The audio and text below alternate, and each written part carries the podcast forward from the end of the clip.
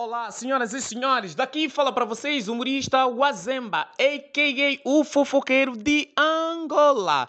Calveira, Santo Tomé, Guiné Pronto, todos os meus amigos dos Palop, todos aqueles que são ouvintes do Na Corda Bamba, está com vocês o humorista Wazemba, a.k.a. o fofoqueiro.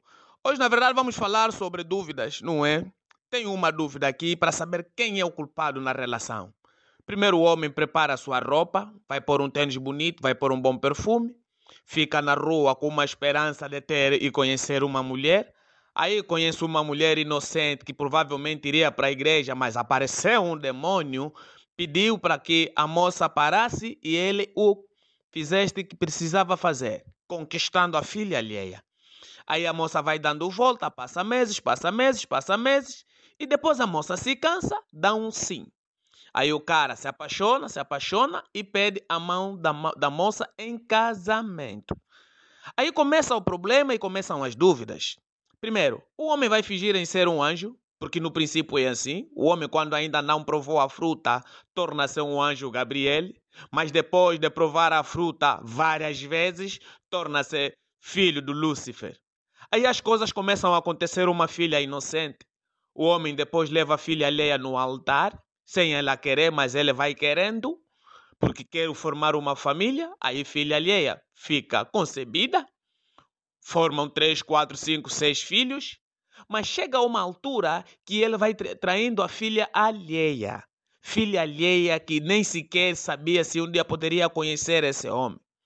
Aí o cara faz das suas. O que que acontece? Ela descobre que o homem lhe traiu. O que que ela vai fazer? Vai na casa da mãe. Mas o que que o homem vai fazer com seu espírito diabólico? Vai voltar a pegar a filha alheia. E vão vivendo, vivendo, vivendo, vivendo. Mas chega uma altura que depois a pessoa se cansa.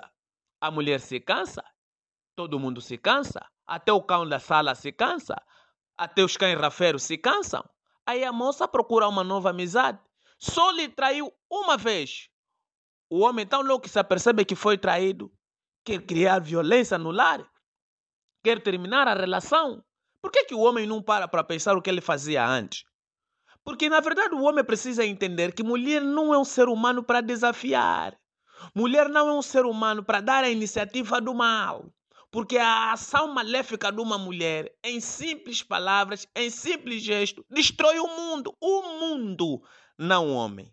Por exemplo, as pessoas não conseguem perceber o que, que manda o mundo é a mulher. Quando há um presidente é porque existe primeira dama. Mas quando dá, há uma presidente, nunca existe primeiro damo.